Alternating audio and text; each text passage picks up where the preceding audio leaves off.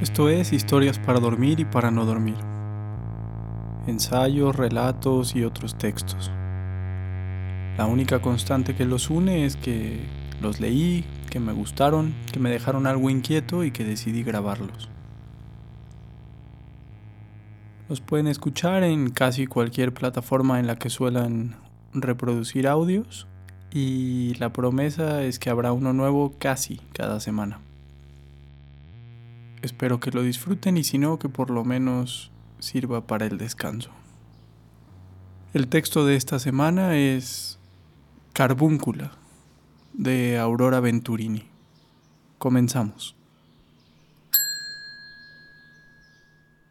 Carbúncula. Carbúncula tartaruga sale al anochecer apoyada en sus gruesos bastones de madera durísima. ¿Acaso sea roble? De otra manera, esos soportes se hubieran doblado y hasta se hubieran quebrado. Tal es la enormidad pseudohumana de la usuaria. Porque Carbúncula es inmensa. Carbúncula es torpe en su caminar lentísimo, tan lento. Avanza con tal lentitud que se dijera se desliza como los caracoles y las babosas. Deja tras de ella un lampo blanquecino y fofo. Viene con su resbaloso modo susurrando algo ininteligible.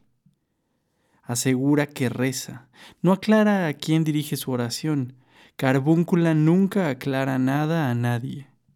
Es sombra redonda, robusta, olorosa e inquietante de sí misma. Resulta horrenda, pero se acepta, ella lo hace con aparente goce y satisfacción. Porque yo comienza sus chácharas feas. Digo feas porque son en contra de alguien. Ella, según ella, es perfecta y no habrá juez que se atreva a juzgarla, porque yo... Y ahí se saldan la teoría, la tesis y la conclusión. Lleva grabadores en todos los bolsillos de sus chaquetas y en su casa los hay hasta en los árboles del parque. Porque yo sé de vos más que vos misma, repite al oído temeroso de aquellas mujeres a las que ella supone amigas. Alguna, remisa, intentó zafarla, pero yo le hice escuchar una grabación. Siempre procede de tal suerte. Se viste con la ropa de hombre que heredó de su papá un ser tan raro como ella. Aseguran que Carbúncula mató a su mamá. En mis momentos de gran melancolía pienso que tuvo una buena razón para aniquilar a su vieja, el hecho de traerla al mundo. Vive sola en la mansión de habitaciones barrocas, muebles barrocos, cuadros y estatuas. Tiene la casa un altillo al cual se sube por una escalerilla caracol de hierro ya muy arrumbrado. Suele alquilarlo, pero los inquilinos duran poco. En su cocina mugrienta cocina potajes y sopas. A veces compra las vituallas y entonces se sirve a sí misma en el comedor barroco, tan que en cada uno de los motivos florales o rostros hay tierra apelmazada por añares. Cuando la mugre invade, ella acude a una sirvienta a la que le paga unos pesos por hora. En mis momentos de gran melancolía, me he interrogado a mí misma acerca de por qué las sirvientas que lo fueron de carbúncula jamás han contado aquello que les borró las ganas de ofrecerse para trabajar afuera o con cama adentro. Y yo inquiría más de una. Y más de una exclamó, No, no me haga hablar, por favor. Ninguna quiso contar. Las paredes de la mansión tartaruga están tapizadas de libros, Posee infinidad de libros, uno al lado del otro, inmóviles, con esa inmovilidad confesa de los objetos que aseguran que no han sido tocados nunca. Se ve que no lee. Mira los cuadros con las caras y el cuerpo hasta la cintura, al óleo de sus antepasados y resuella. Ella supone suspirar, pero no.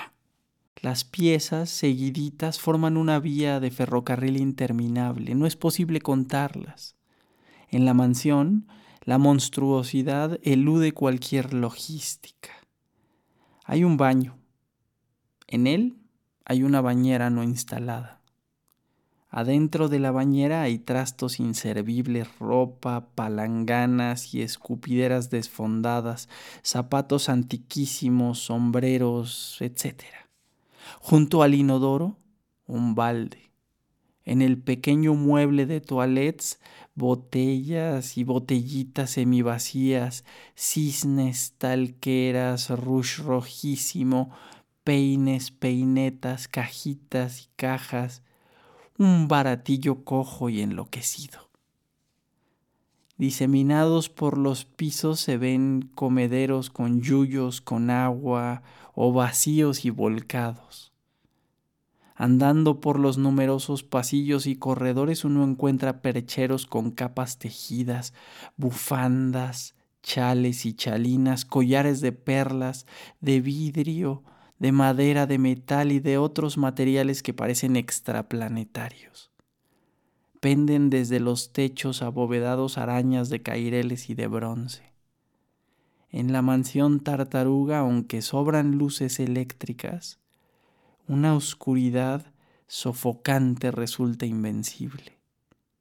Algunos pasillos denotan no haber sido transitados por siglos.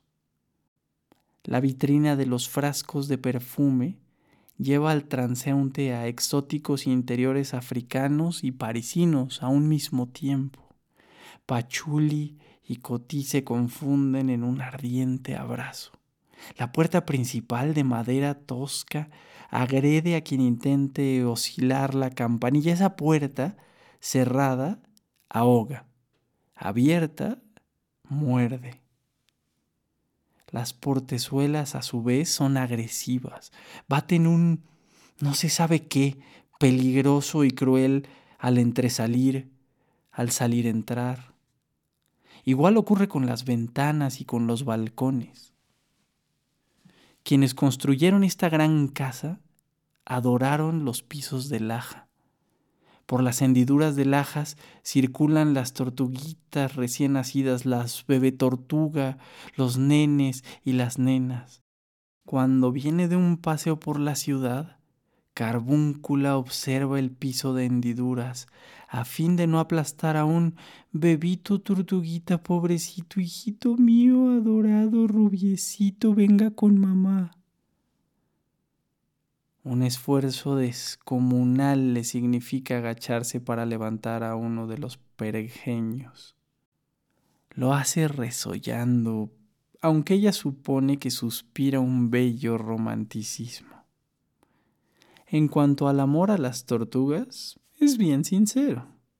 A veces conversa con su hijito, el rubio, y yo he comprobado durante una visita al caserón que el rubio le contesta. Es una respuesta amorosa de boca de víbora doméstica, aunque sin voz.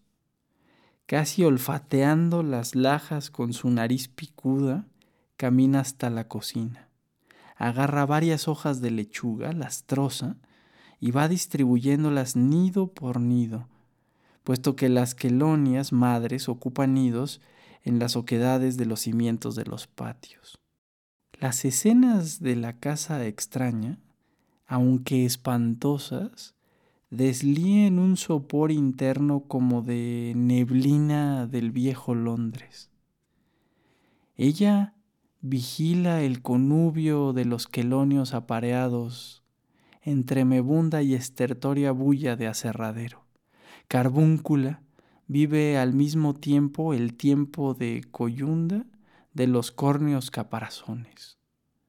Vamos, Vamos. Aúlla cuando él la sube a ella.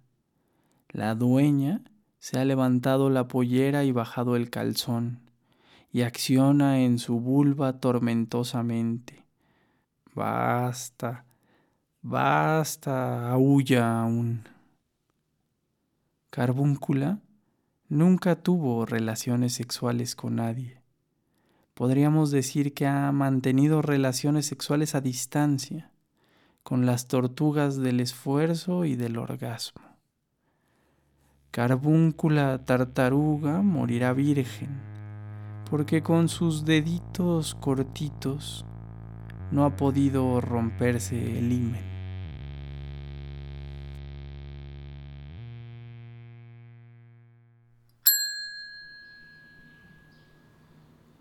Eso fue Carbúncula Tartaruga de Aurora Venturini. Y esto fue Historias para dormir y para no dormir.